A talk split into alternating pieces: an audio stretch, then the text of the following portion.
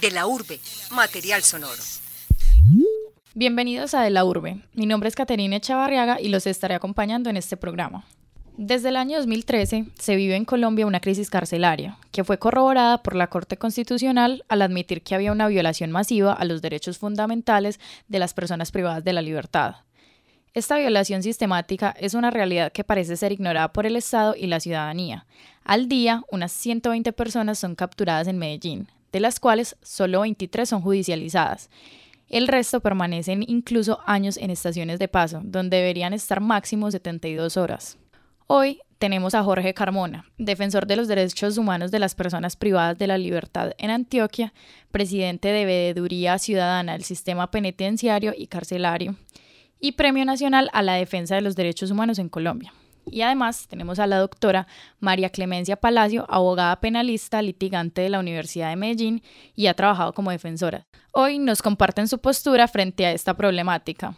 Muchas gracias, bienvenidos y un saludo para todos los oyentes y para la mesa de trabajo.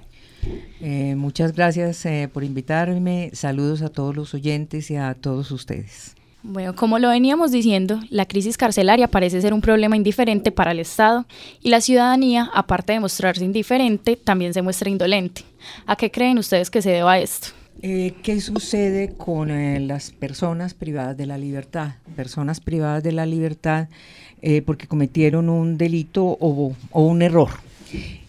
¿Por qué la indiferencia de la sociedad? Porque es que la persona que está inmersa en un proceso penal eh, es enemiga de la sociedad. Por eso existe la figura del derecho penal del enemigo.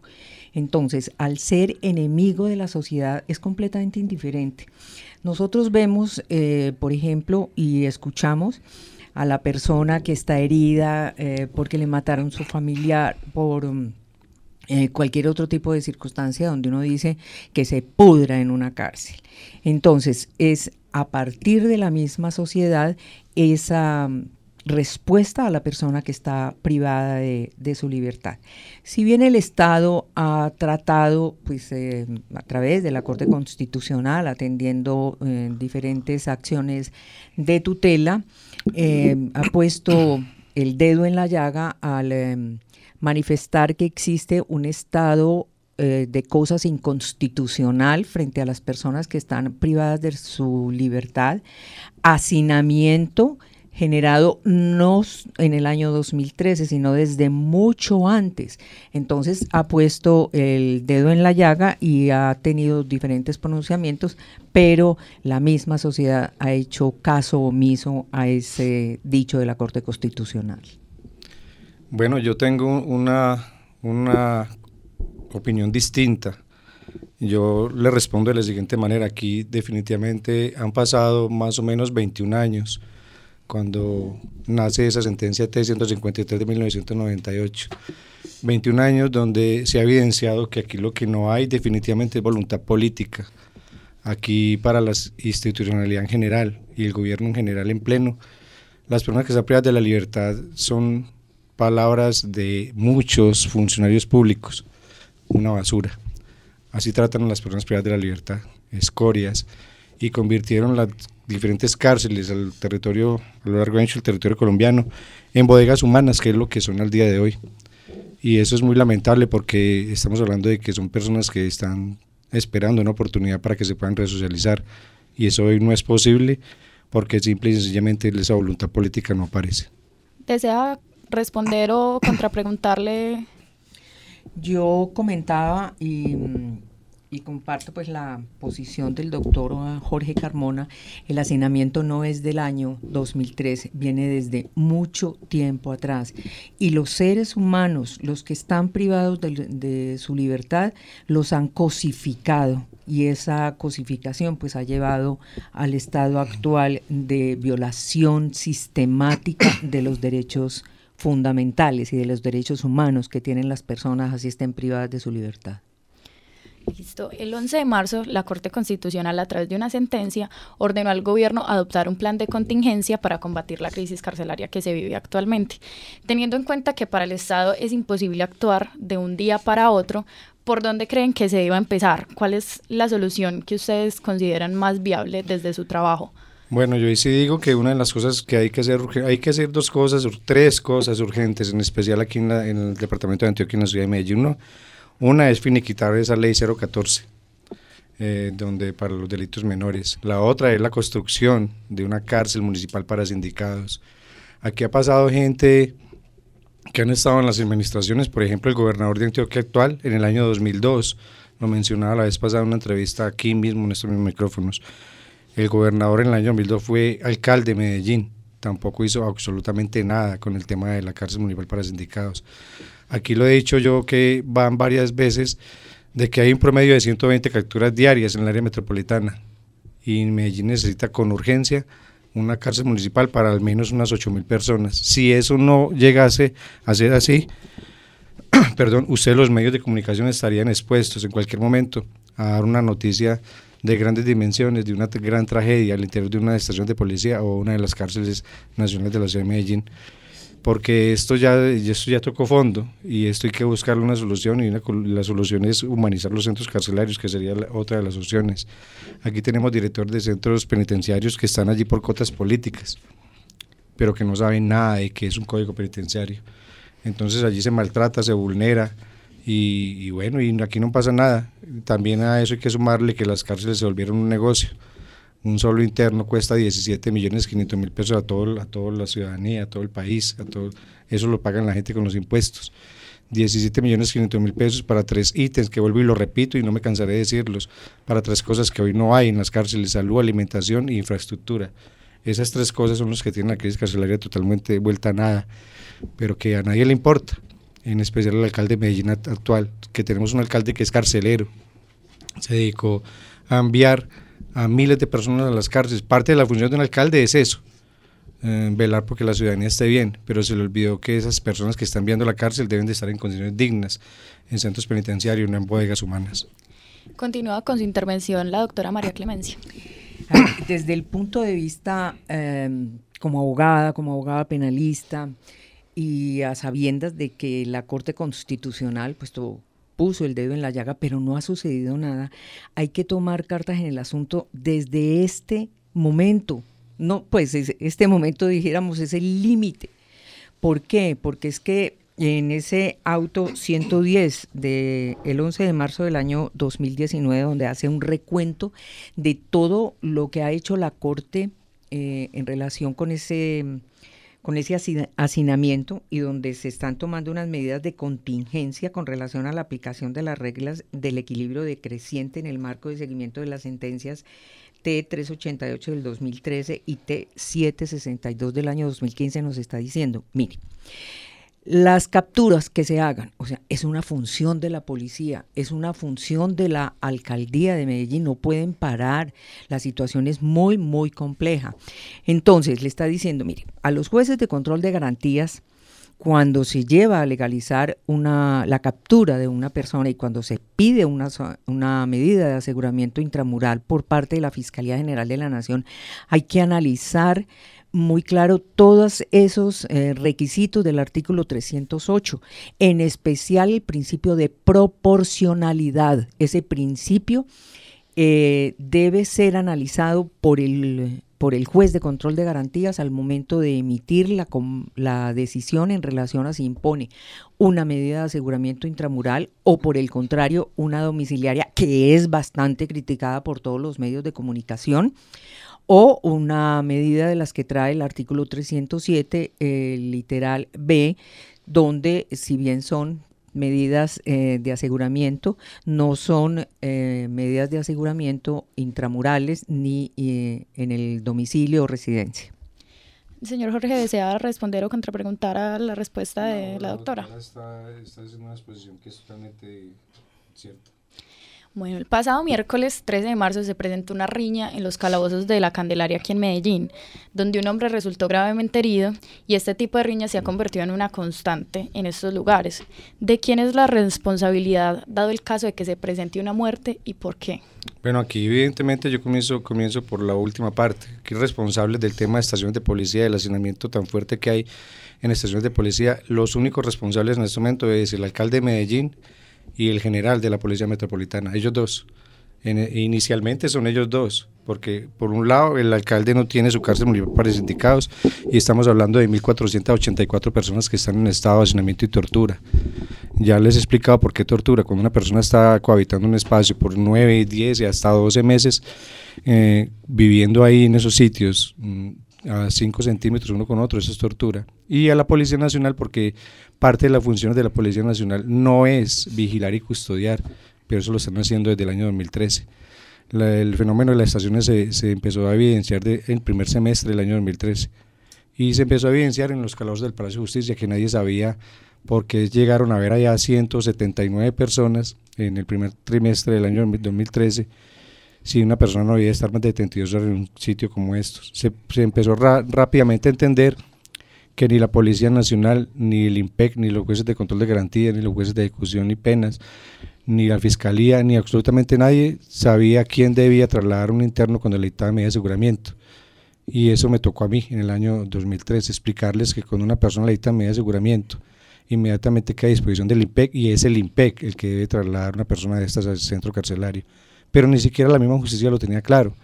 Y ese fue el gran fenómeno del año 2003. Responsables totalmente, alcalde de Medellín, del tema de estaciones y de policía, el alcalde y el general de la metropolitana. Pero también me extraña mucho, como defensor de derechos humanos, de que desde el 2013 hasta este momento que estamos en esta entrevista, no ha habido ni un solo pronunciamiento, ni uno solo, de las personas que han estado en la metropolitana encargadas de la Policía Nacional diciendo, venga, eso no nos corresponde a nosotros, tiene una sobrecarga laboral, hay policías enfermos con enfermedades psicosociales vigilando y custodiando internos, pero no les, tampoco les importa, no se han pronunciado, no han dicho absolutamente nada. Continúa con su intervención la doctora María Clemencia. A ver, el eh, problema del hacinamiento en eh, las estaciones de policía y en las cárceles es un problema estructural. No podemos decir eh, que es del alcalde de Medellín porque persigue la delincuencia, no podemos decir que es de la Policía Nacional porque ejerce su función, no podemos decir que es del, del IMPEG, donde se está aplicando la regla de equilibrio decreciente de que habla la Corte Constitucional. Eh, la cuestión es un problema muy grande. No se han tomado cartas en el asunto desde el momento preciso en que se evidenció esta situación, construcción de más lugares donde puedan estar los procesados. Acabaron, por ejemplo, con la casa cárcel de choferes, que era donde iban las personas detenidas eh, porque estaban eh, involucradas en un accidente de tránsito. Todo se lo dejaron al IMPEC y resulta que en aplicación a esa regla, entonces le está diciendo, usted no puede tener más personas detenidas de la capacidad que usted tiene. Y entonces, a medida que vaya saliendo, eh, van ingresando, pero resulta que eso no se da. Entonces, ¿qué hace el IMPEC? No recibo más eh, personas. ¿Por qué? Porque estoy en hacinamiento. ¿Qué pasa? Hay estaciones de policía o lugares como eh, el búnker de la fiscalía, que tampoco son lugares donde deben permanecer las personas. Entonces, ¿a dónde se llevan? ¿A dónde se pueden llevar estas personas? Están recluidas en unos lugares donde no hay condiciones físicas ni condiciones para tratar a seres humanos en debida forma, que si bien son los enemigos de la sociedad, son seres humanos. Entonces, ¿qué pasa? Por ejemplo, en las estaciones de policía. La policía no está formada para manejar eh, internos, para manejar esa población eh, carcelaria, para la población detenida. Para ello está el IMPEC. Entonces, no hay más construcciones, no hay más edificación. Hay espacio em, en Pedregal, hay mucho espacio, pero no. Lo que se hace es eh, invertir el dinero por parte de el municipio de Medellín en derrumbar, por ejemplo, edificaciones en lugar de, en un momento determinado y en esta crisis carcelaria, poder ubicar a alguien en ese sitio o invertir ese dinero en la construcción porque hay lotes y hay lugares donde se pueden llevar. No se puede decir, no, yo sigo, sigo diciendo y lo seguiré diciendo. Culpables el alcalde y el general de la Policía Metropolitana. Indiscutiblemente, esto no es nada personal ni con el señor alcalde, sino con la justicia colombiana. Artículo 17, ley 65 de 1993. Es responsabilidad de la alcaldía de Medellín, no lo dice que la alcaldía, sino de las administraciones, eh, tener una cárcel municipal para sus sindicados. Y Federico Gutiérrez eh, ha hecho una, una campaña que desde el mismo momento de cuando estaba en campaña para la alcaldía prometió construir una cárcel municipal para sindicados, cosa que no hizo. Prometió defender los derechos humanos de la población de la libertad, tampoco lo hizo. Pero se dedicó al populismo punitivo. El, tenemos un alcalde que es carcelero, pero populista, y que finalmente tampoco ha hecho nada por esta, entonces tiene que tener una responsabilidad.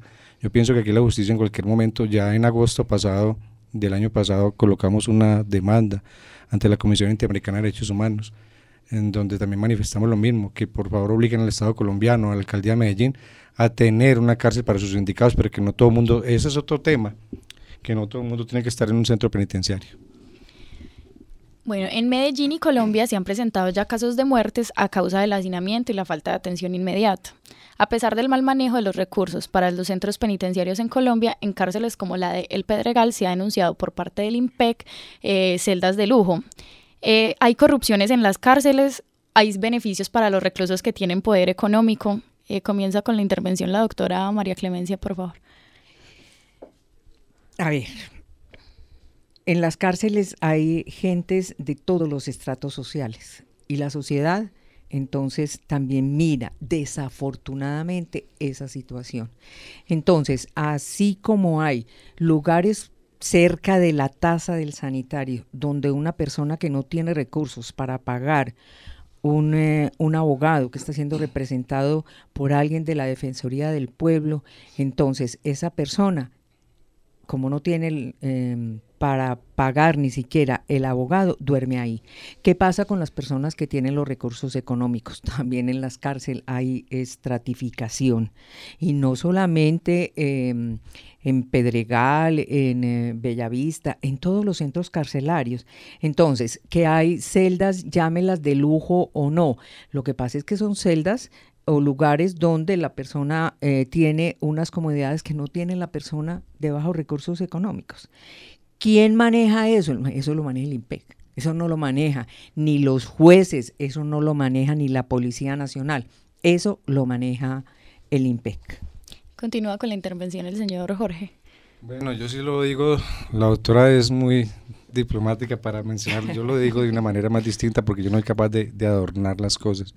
Corrupción, mayúscula, total. En el IMPEC hay una corrupción grandísima. Allí pasan cosas que no deberían de ocurrir y esto es, yo digo que esto es a raíz de, de la misma olvido estatal que tiene el Estado con el tema. Allí ya se manejan cosas en las cárceles, todo es dinero, todo es plata. La gran pregunta, yo creo que la respuesta, yo voy a mencionar algo que ya la respuesta la saben todos, cómo entra marihuana, cómo entra cocaína, cómo entran drogas, cómo entran armas, cómo entran elementos prohibidos a las cárceles de mediana y máxima seguridad. Eso no entra por el aire, eso no entra por arte de magia, eso lo ingresa personal de guardia y custodia, muchas cosas de ellas. Otras las ingresan familiares, pero la gran mayoría, ustedes van a entrar a una cárcel como esas y las requisas son impresionantes. Pero hay pistolas, hay fusiles, hay drogas en hartas cantidades, hay armas, machetes, unas cosas impresionantes ¿Cómo está todo eso allá con la, la del IMPEC? ¿Eso cómo se llama? Eso no se llama distinto a corrupción. Eso todo tiene un precio. Una Coca-Cola, por ejemplo, vale 15 mil pesos. Y si un interno que tenga la capacidad económica de tengo sed, quiere una Coca-Cola, pague 15 mil, ¿quién cree que la entra? Los defensores de derechos humanos. No, la entra el personal de guardia y custodia. Y eso se llama corrupción. Eso no tiene otro nombre distinto. Bueno, antes de continuar, les queremos recordar que el tema que estamos tratando el día de hoy es la crisis carcelaria en la ciudad de Medellín y nuestros invitados son Jorge Carmona, defensor de los derechos humanos, y la doctora María Clemencia Palacio, abogada penalista, litigante de la Universidad de Medellín. ¿Qué tantas garantías tiene una persona sin dinero para sobrevivir a un proceso judicial y después a la cárcel?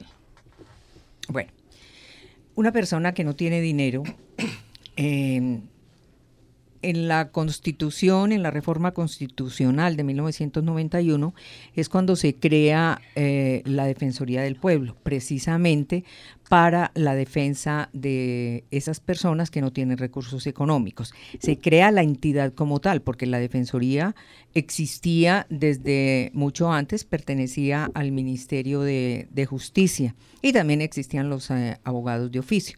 Pero con la entrada en vigencia de la Constitución del 91 ingresa eh, a nuestro sistema eh, la Defensoría del Pueblo. Entonces es a través de los llamados defensores públicos que atienden estas personas.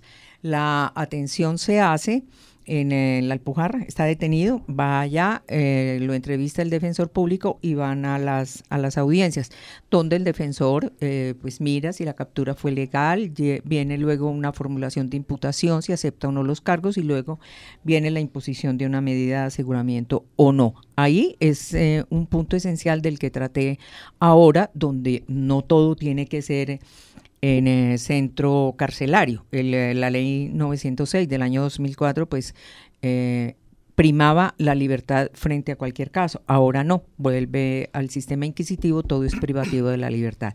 Enfrenta un proceso con una mm, medida de aseguramiento privativa o no de la libertad, eh, audiencia de acusación, audiencia preparatoria y la audiencia de juicio oral. Todo con la asistencia de un defensor público que está capacitado para eso.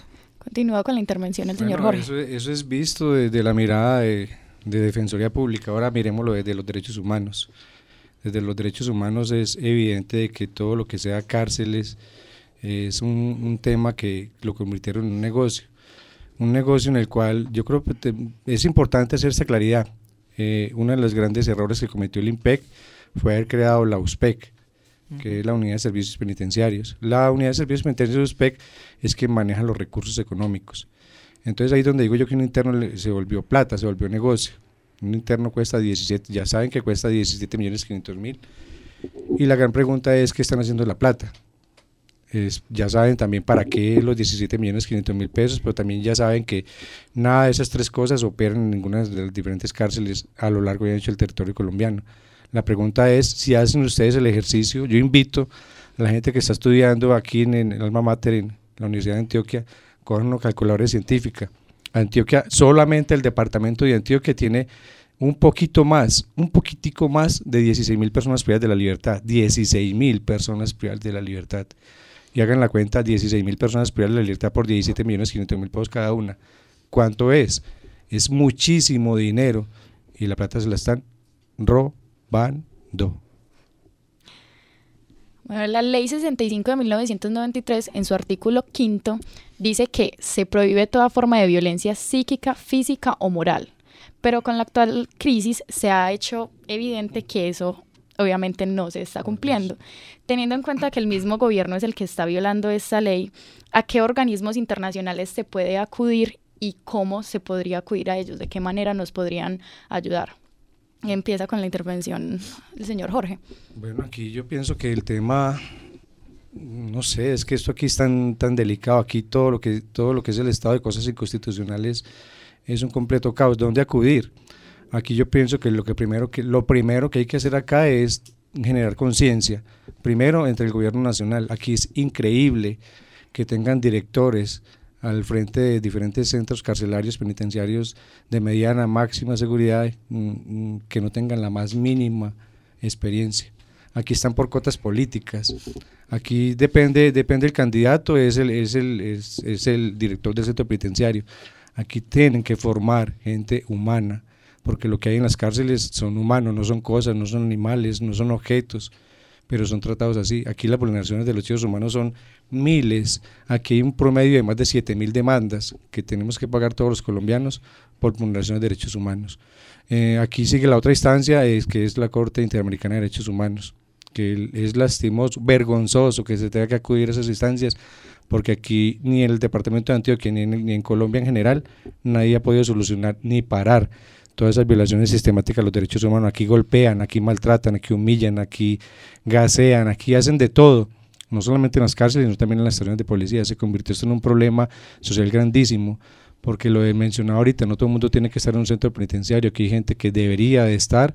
Por ejemplo, va a poner rápidamente, para que el autor hable rápidamente dos ejemplos. La gente que está por dosis mínimas de estupefacientes.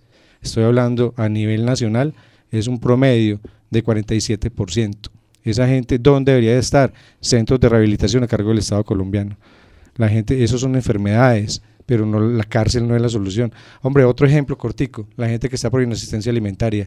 Si una persona cuando tiene un empleo está en libertad, está libre, goza de todo, no responde por un hijo, créame que del infierno y la vergüenza de Bellavista, Pedregal y pues menos que va a responder. Solución no es la cárcel, eso jamás va a ser así.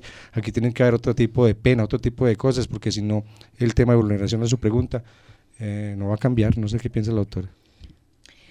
A ver, ¿dónde se puede acudir? Primero, em, a los jueces eh, de tutela, instaurar tutelas, tutelas masivas, tutelas que vuelvan a la Corte Constitucional o lleguen a la Corte Constitucional y decirles, mire, mire, esto es reiterativo, esto se está presentando desde hace muchos años y a ustedes no se les ha escuchado. ¿sí? a los jueces de tutela. Uno. Dos, para las personas eh, condenadas, acudir a los jueces de ejecución de penas y medidas de seguridad y medidas de aseguramiento. Perdón, y medidas de seguridad. Eh, hago una pequeña corrección. Nos referimos a los organismos internacionales porque sabemos pues que a los que están internos eh, pues ellos no tienen mucho que hacer desde la cárcel. Hablamos de pronto de personajes como Jorge, que es un defensor de los derechos, o de, otras, o de otros entes que, que estén en pro de ayudar a estas personas, a qué entes internacionales podrían acudir para, para, para hacer que el gobierno cumpla, haga cumplir esta ley. A ver, ¿por qué comencé yo internamente? Porque es que para poder acudir a la Corte Interamericana de Derechos Humanos tenemos que agotar es como el debido proceso. Entonces, eh, agotando ese debido proceso y haciendo eh, mención de que la Corte, a pesar de que ha tocado el, el, tema, el tema no se ha cumplido. Hay que acudir a esos organismos internacionales. ¿Y cuál es la consecuencia para el Estado colombiano? Que es un Estado donde se vulneran los derechos humanos. Hay una violación sistemática a los derechos fundamentales de sus ciudadanos, porque así estén privados de la libertad, continúan siendo sus ciudadanos y las consecuencias serían graves para el Estado colombiano. Pero yo también ahí, doctora, le quiero mencionar algo y cortico.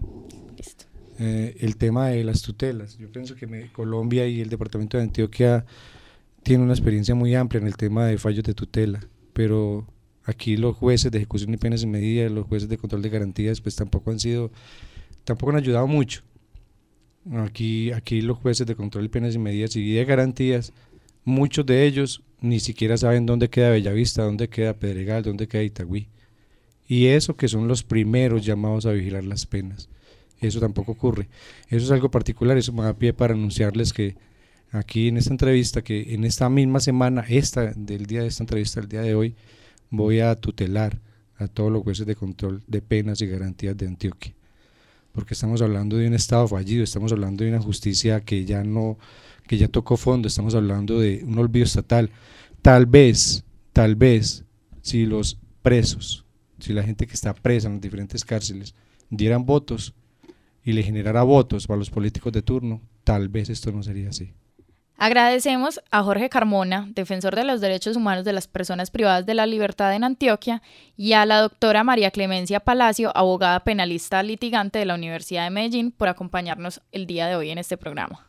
La presente fue una realización de María Alejandra Vanegas, Valentina Castaño y quien les habla, Caterina Chavarriaga.